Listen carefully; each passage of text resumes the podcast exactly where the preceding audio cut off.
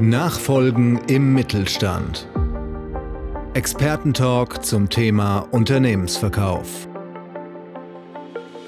Was ist mein Unternehmen wert? Wie finde ich den besten Käufer? Was muss ich in der Transaktion beachten? Timo Lang spricht mit Expertinnen und Experten sowie Menschen, die verkauft haben, gekauft haben oder dies noch vorhaben. Viel Spaß bei dieser Folge.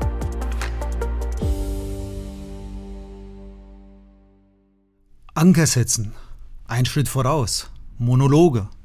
Was haben diese Begriffe mit Unternehmensnachfolgen zu tun? Hören Sie heute eine Aufnahme aus meiner Vortragsreihe zum Thema Bereit. Bereit für die Unternehmensnachfolge. Ja, herzlich willkommen. Mein Name ist Timo Lang. Ich möchte Ihnen einen kurzen Überblick zum Transaktionsprozess in der Unternehmensnachfolge beim Unternehmensverkauf geben und ähm, starte mal mit der ersten wichtigen Phase der Entscheidungsfindung. Bin ich bereit? Ist mein Unternehmen bereit? Was erwarte ich von einem Nachfolger, von einer Nachfolgerin? Ähm, mit wem kann ich sprechen? Familienangehörige, Steuerberaterinnen, Steuerberater, Rechtsanwältinnen ähm, oder andere, anderen äh, vertrauenswürdigen Personen. Wann ist der richtige Zeitpunkt? Meines Erachtens gewünschter Eintritt in den Ruhestand, abzüglich drei Jahre. Das ist so der Start des Verkaufsprozesses. Sie brauchen rund acht, neun Monate bis 18 Monate, um den Prozess zu durchlaufen, vielleicht anschließend noch eine Beratungsphase.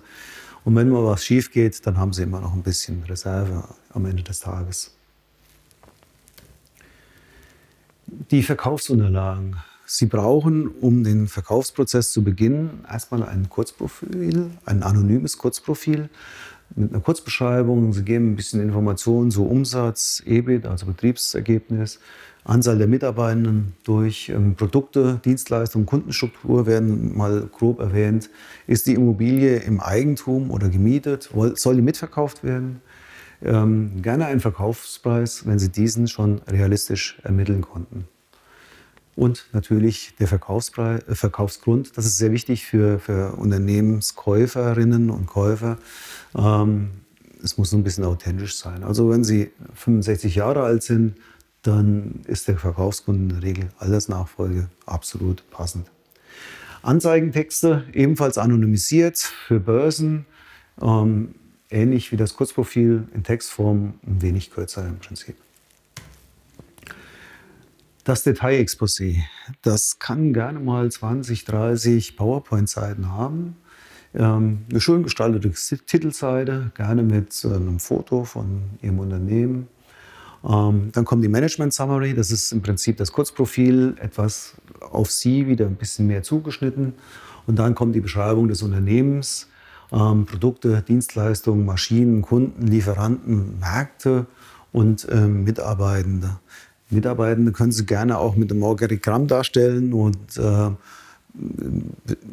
Beschäftigungsdauer und auch das Alter der Mitarbeiter ähm, bitte erwähnen, ähm, aber anonym, also keinen Namen der Mitarbeitenden. SWOT-Analyse, welche Stärken sehen Sie, welche Schwächen sehen Sie, haben Sie Risiken, haben Sie Chancen? Ähm, übertreiben Sie es bitte nicht mit den Chancen. Immobilienstandort, ähm, ist die Immobilie gemietet, ist sie ähm, im Eigentum, soll sie mitverkauft werden, soll sie nachher von Ihnen vielleicht auch weiter vermietet werden. Dann Finanzzahlen, ähm, Überblick über die Aktiva, Passiva, G&V, Ertragsplanung für die Zukunft, äh, einen Kaufpreis, es ist immer gut, wenn Sie den ersten Schritt gehen und einen Kaufpreis schon angeben. Also Sie sind dann im Vorteil der Käufer und die Käuferin, die können sich darauf einstellen, was sie finanzieren müssen. Macht natürlich auch Sinn, wenn Sie eine gute Bewertung haben. Ähm, auch die kann man ins Exposé einpflegen. Rahmenbedingungen und Projektablauf. Also die Rahmenbedingungen sind im Prinzip was verkaufe ich? Ist es ein Share Deal? Ist es ein Asset Deal? Ähm, wann möchte ich verkaufen? Und ähm, der Kaufpreis spielt da eine Rolle. Projektablauf, hm, was kommt nach dem Exposé? Ähm, also ein Ersttermin, den geben Sie dann im Prinzip vor, kommen wir gleich zu. Die Vermarktung. Als erstes haben wir die Ansprache. Äh, die Marktansprache. In der Regel werden Sie als Unternehmerin oder Unternehmer anonym an den Markt gehen wollen. Sie werden nicht jedem sagen wollen, ich möchte mein Unternehmen verkaufen, wollen sich nicht offenbaren. Deswegen möglichst anonym. Das geht über Vertraute oder legen Sie sich ein E-Mail-Konto an mit äh, XY, ich verkaufe mein Unternehmen.de äh, und schicken Sie das anonyme Kurzprofil dann gezielt raus. Beim Anruf wird es schwierig, da ähm, die Vertraulichkeit zu wahren. Also Vertraulichkeit absichern, kommen wir auch gleich nochmal zu im Thema Vertraulichkeitserklärung. Sie können über Unternehmensbörsen gehen, da gibt es die Exchange, da gibt es die DUB, die Deutsche Unternehmensbörse. Es gibt die Unternehmensbörse Hessen oder auch äh, Bis for Sale. Ähm, Überblick über die Unternehmensbörsen in Deutschland finden Sie hier unter Nachfolge in Deutschland.de, Unternehmensnachfolge, Börsenübersicht. Ähm, googeln Sie mal gerne, ist eine sehr gut gestaltete Seite. Vermarktung ähm, der Erstkontakt. Wer hat welchen Informationsbedarf? Sie versenden im Prinzip das Kurzexposé, das anonyme Kurzexposé mit einer Vertraulichkeitserklärung an potenzielle Käuferinnen. Ähm, ich kürze die manchmal mit KI ab. Ähm, das ist in der Branche so üblich und ich sehe es mir nach. Wenn Sie die Vertraulichkeitserklärung, ähm, manchmal kommt auch der Begriff NDA, Non-Disclosure Agreement. Ähm, wenn Sie die dann gezeichnet haben, vom, von der Käuferseite zurückbekommen, dann ähm, wollen Sie aber auch noch zusätzliche Informationen haben, also einen Lebenslauf. Oder Sie schauen sich bei, Unternehmens, äh, bei Unternehmen die Internetpräsenz an, gucken mal im Unternehmensregister, wie die finanziell so dastehen, bevor Sie dann tatsächlich das Exposé versenden.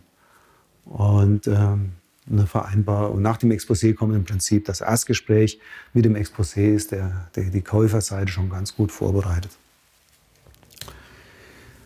Welche Käufertypen haben wir? Wir haben als erstes die MBI, MBO, ähm, Management by In, also gut ausgebildete ähm, Personen, die jetzt ein Unternehmen kaufen wollen, die sich selbst verwirklichen wollen.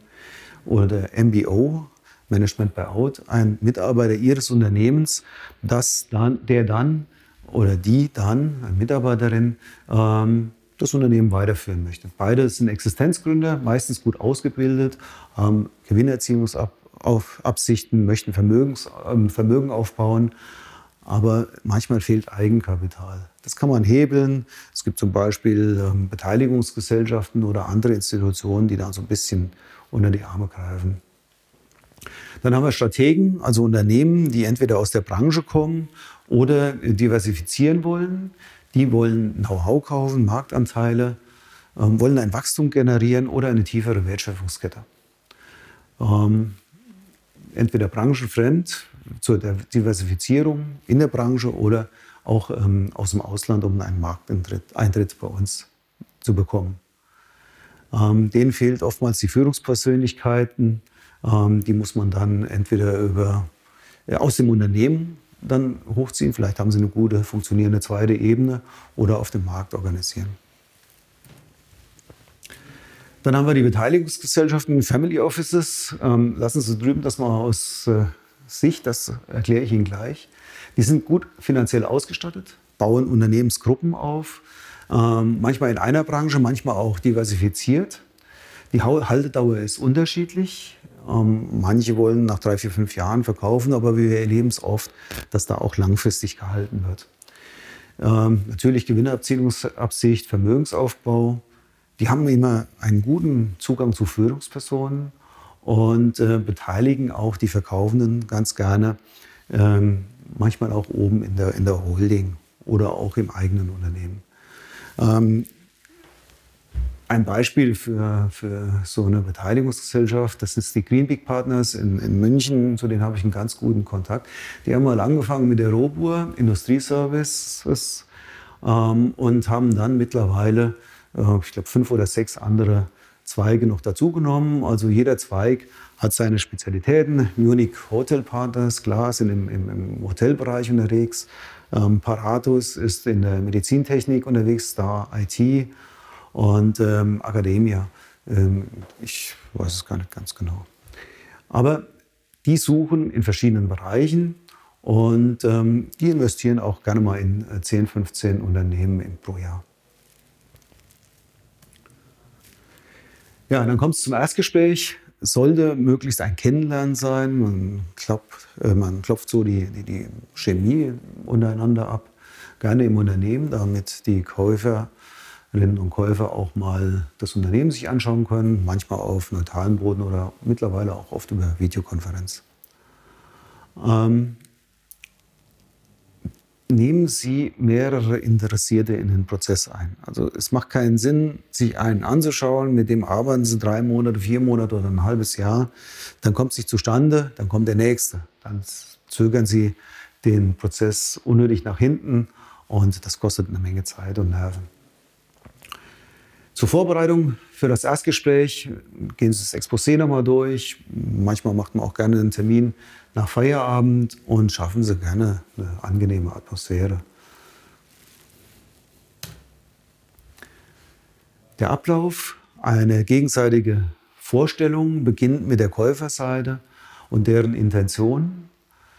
Ähm, die kennen Sie schon durch das Exposé. Aber erklären Sie ruhig die Milestones, die Sie hatten, ähm, den Verkaufsgrund und auch Ihre persönliche Rolle, die Sie vielleicht äh, im Nachgang, nach dem Verkauf noch ähm, im Unternehmen oder als Berater äh, haben möchten.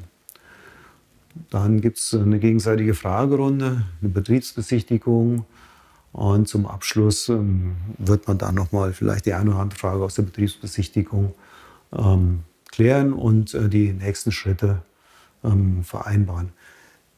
Wenn Sie ein Unternehmen verkaufen, machen Sie keine Monologe, bitte. Klar, Ihr Unternehmen hat Potenziale, Ihr Unternehmen hat Chancen, aber ein Käufer ist absolut sensibilisiert, wenn Sie nur darüber reden und wie toll und klasse alles ist. Ähm, das bringt Ihnen keine Vorteile.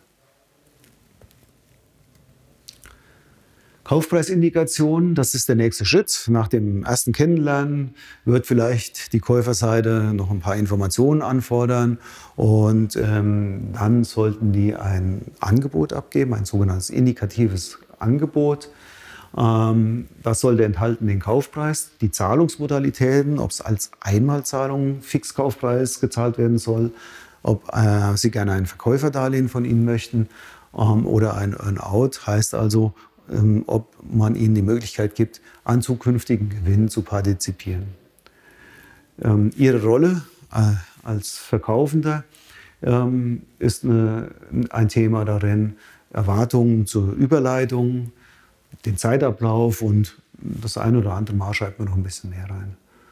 Sammeln Sie Angebote, machen Sie auch zwischendurch immer gerne nochmal Meetings und ähm, geben Informationen raus, bevor Sie sich dann ähm, für jemanden entscheiden, bevor Sie den erstmal rausselektieren, den Sie präferieren. Ähm, dabei können Sie natürlich mit den verschiedenen Anbietern ähm, nochmal in Verhandlungen reingehen. Da sind Sie auf einer guten Ebene aktuell zeitlich. Da können Sie hart, aber fair immer noch verhandeln. Das wird später nach dem LOI ein bisschen sensibler. Trotzdem beachten Sie KI, also die Kaufinteressentinnen und Kaufinteressenten sind sensibel und springen auch mal schnell ab, wenn irgendwas nicht stimmt. Wer soll es werden? Mit welchem KI wollen Sie weitergehen? Ähm, und mit welchem wollen Sie in die LOI-Phase und die Due Diligence reingehen? Man kann in der Phase auch mehrere Kaufinteressentinnen und Kaufinteressenten beinehmen, aber das ist nicht ganz einfach, mit vielen zu verhandeln in der Phase. Also der Informationsbedarf ist hoch. Ähm, eine Due Diligence ist zeitaufwendig und ähm, die Gefahr besteht, dass sie plötzlich ähm, zwei, drei Abspringer haben und stehen dann wieder ganz am Anfang. Ähm, gehen Sie mit einem weiter, erklären Sie das den anderen ganz gut, ähm, moderat, ähm, sodass Sie die vielleicht später wieder aktivieren können. Verhandlungsrunden, ähm, da sind wir immer noch in dem Thema Letter of Intent Wer erstellt den LOI? Was ist ein LOI? Ähm, es ist erstmal immer noch nicht bindend, mit Ausnahme der Vertraulichkeit, die da auch nochmal geregelt ist. Im Prinzip ist es das Angebot von der Käuferseite, was Ihnen schon vorliegt. Und ähm, mit einem Thema Abschlussexklusivität, äh, also eine, eine, eine Käuferin, ein Käufer, die fordern oftmals die Exklusivität, möchten entweder eine Abschlussexklusivität, das heißt kein anderer hat die Möglichkeit, einen Abschluss mit ihnen zu machen, auf eine gewisse Zeit, vielleicht in den nächsten zwei oder drei Monaten, oder eine Verhandlungsexklusivität, dann dürfen sie noch nicht mal einem anderen Kaufinteressenten oder einer anderen Kaufinteressenten offenlegen. Ähm, Im LOI sollten auch schon Garantien eine Rolle spielen. Das nimmt so ein bisschen ähm, vorweg den Kaufvertrag, aber Sie sprechen jetzt schon mal darüber und es kommt nachher nicht ganz plötzlich. Und ähm, manchmal verlangt die Käuferseite auch ähm, eine Kostenübernahme, wenn die Due Diligence abgebrochen wird. Zum Beispiel, weil irgendwelche Dinge, die sie denen vorher gesagt haben, tatsächlich nicht eingetreten sind. Ähm, in der Regel kriegt man es abgebogen. Laufzeit eines LOIs zwei bis drei Monate, je nachdem, wie umfangreich ähm, man die Due Diligence einschätzt. Due Diligence, was ist das? Das ist ähm, die Prüfung des Unternehmens in den Bereichen Commercial, Text, Financial oder Legal. Ähm, mittlerweile auch ESG-Gedanken, also Umwelt, Sozial- und Unternehmensführung. Compliance ist ein Thema. Und im Prinzip ähm, bestätigt die DD das bisher Besprochene. Also es dürfte eigentlich da nichts mehr Großartiges aufploppen. Klar, es werden ähm, die Gesellschaftsverträge nochmal angeschaut, es werden ähm, Verträge mit Mitarbeitenden angeschaut, es werden ähm, äh, Kundenverträge, Lieferantenverträge geprüft, die Inventur wird nochmal genau geprüft und vieles, vieles mehr. Ähm, aber wenn man am Anfang offen und ehrlich ähm, gegenüber der Käuferseite war, dann dürfte da nichts Gravierendes mehr aufploppen. Die Due Diligence wird im Auftrag der Käuferseite durchgeführt von Wirtschaftsprüfungsgesellschaften oder Anwaltskanzleien oder beides zusammen. Und äh, für spezielle Themen werden Spezialistinnen und Spezialisten ins Boot genommen, zum Beispiel für IT-Themen, Umweltthemen. Ähm, da kommen auch gerne nochmal ähm, zusätzliche Menschen ins Boot. Die Durchführung der Due Diligence, ähm, wer ist beteiligt? Ich habe es vorhin schon erwähnt. Die Käuferseite ähm, bildet Teams, ähm, die zusammengestellt werden. Die Größe der Teams ähm, richtet sich nach den bisherigen Erkenntnissen oder auch nach der Unternehmensgröße. Und die Verkäuferseite ähm, hat möglicherweise einen M&A-Berater oder jemanden aus den Steuerberatenden berufen oder Angestellte, die dort behilflich sind. Der Datenraum, wo wird eine Due Diligence durchgeführt? Ähm, früher hat man also Räume geschaffen, echte Räume mit Tisch und Stuhl äh, und hat die in Papierform ähm, durchgeführt. Heutzutage wird es zu 95 Prozent in elektronischer Form gemacht gerne in hochsicheren Datenräumen mit Log-Funktion. Heißt also, wenn die Käuferseite eine Datei runterlädt, dann haben die ein Wasserzeichen drauf und Sie auf der Verkäuferseite sehen genau, aha, das Dokument haben Sie sich näher angeschaut. Ein guter Anbieter ist zum Beispiel Drooms.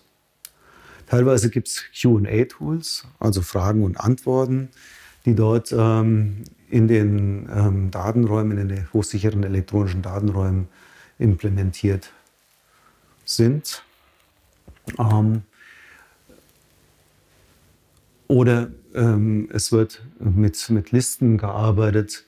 Ähm, also die Fragen werden dann listenartig aufgearbeitet. Dann gibt es Spalten für Antworten ähm, in Excel-Listen zum Beispiel oder wie gesagt in QA-Tools. Oder man trifft sich einfach, das ist auch ganz gut, man trifft sich einfach in einem Meeting und beantwortet die Fragen. Ein Abschlussbericht, ähm, der dient als Grundlage für den Kaufvertrag. Es sind dann schon hier und da auch Kaufpreisverhandlungen möglich, aber in der Regel ähm, spielt sich das eher im Garantiebereich ab, was jetzt kommt. Wer erstellt den Kaufvertrag? Ähm, ich habe mal flapsig hingeschrieben, Sie erstellen den, denn Sie gehen wieder einen Schritt nach vorne und ähm, machen eine Vorlage. Ähm, Natürlich nicht Sie persönlich, sondern eine ähm, Anwaltskanzlei sollte das machen und eine Anwaltskanzlei, die tatsächlich auf Unternehmensrecht, Unternehmensnachfolge spezialisiert ist. Ähm, bitte nicht mit Maximalforderungen ins Thema reingehen, weil dann gibt es Stress, dann kommt die andere Seite, rötet den ganzen Vertrag ähm, und macht wieder Maximalforderungen. Machen Sie zu Beginn an einen schönen, ausgewogenen Vertrag. Schreiben in den Kaufvertrag kommt rein, ob es ein Share-Deal, ob es ein Asset-Deal ist, also ob Anteile verkauft werden oder einzelne Wirtschaftsgegenstände oder Kundenportfolios oder was auch immer verkauft wird. Ähm, Kaufpreis, wie gesagt, weniger Diskussionspunkt. Garantien werden ausgefochten. Da geht es um äh, Formulierungen. Ihr bestes Wissen wird angerechnet. Oder müssen Sie Mitarbeiter, Mitarbeiterinnenwissen anrechnen? Gibt es eine Bagatellgrenze in den Garantiefolgen oder einen Freibetrag? Wie hoch ähm, können Garantien gefordert werden? Auf den Kaufpreis, über den Kaufpreis hinaus oder ähm, wird es auf Teile des Kaufpreises beschenkt? Ähm, Equity Bridge, Working Capital Stichtag. Ähm, Equity Bridge bedeutet, dass wir haben zur einen Seite den, den Kaufpreis, aber dann hat das Unternehmen ja ein Umlaufvermögen, ein Working Capital. Und ähm, wenn Sie da freie Mittel haben, dann können Sie die über den Kaufpreis hinaus noch ausschütten. Eine komplizierte Berechnung, ähm, das äh, kann man an anderer Stelle nochmal erläutern. Ähm, hier sind Sie gefragt, bedeutet, wenn Sie auf der Seite irgendwo Stress haben, weil die Anwälte und Anwältinnen der Käuferseite und Verkäuferseite ähm, sich nicht ganz einig sind, ähm, die versuchen natürlich ihre Mandantschaft immer hundertprozentig absichern, ähm, würden aber, wenn sie auf der anderen Seite sind, gerade das nicht akzeptieren, was sie jetzt selbst vorschlagen. Ähm, sie als Unternehmerin, als Unternehmer, die das Unternehmen verkaufen wollen, ähm,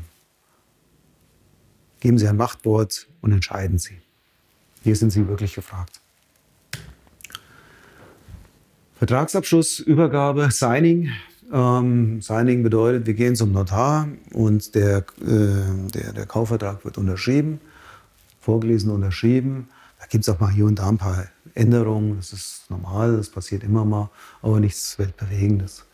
Closing bedeutet, das ist die Übergabe des Unternehmens an den nun neuen Eigentümer oder die neue Eigentümerin ähm, mit Zahlung des Kaufpreises.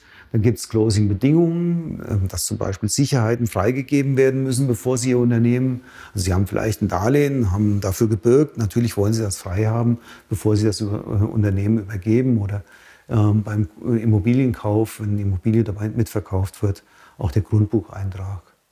Ähm, dann kommt es dann zum Übergang der Rechten und Pflichten, wenn die Closing-Bedingungen erfüllt sind. Die Übergabe ähm, als äh, Unternehmerin, Unternehmer, die das Unternehmen verkaufen, werden sie eine Überleitung machen. Die ist manchmal ähm, kostenlos vereinbart, manchmal 40 Stunden oder zwei Wochen oder manchmal auch nicht. Und äh, manchmal bekommt man dafür auch noch ein Gehalt. Ähm, die Dauer ist unterschiedlich. Das kommt immer darauf an, auf das Unternehmen, wie anspruchsvoll auch die Überleitung sein wird.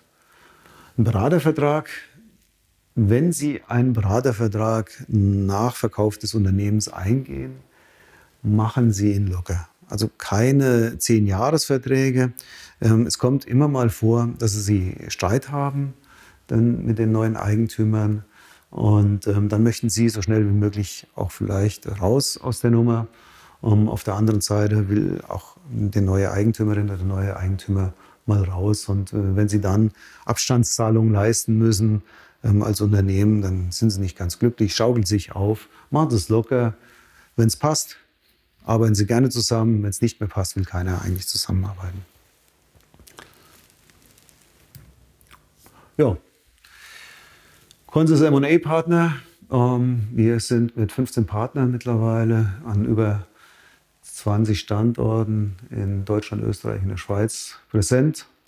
Wir vertreten Unternehmerinnen und Unternehmer, die ihr Unternehmen verkaufen wollen oder auch Kaufinteressentinnen und Kaufinteressenten ähm, und haben da einen Bestand von 4000 geprüften Profilen. Uh, seit 1998 gibt es die Consors M&A-Partner. Ähm, wir können mit Stolz sagen, dass wir sicherlich einer der Marktführer in dem Bereich Mittelstand sind. Ja, vielen Dank. Wenn Sie Fragen haben, stehe ich Ihnen gerne noch zur Verfügung. Rufen Sie an oder schreiben Sie eine E-Mail. ich komme auch gerne mal zu Ihnen. Vielen Dank.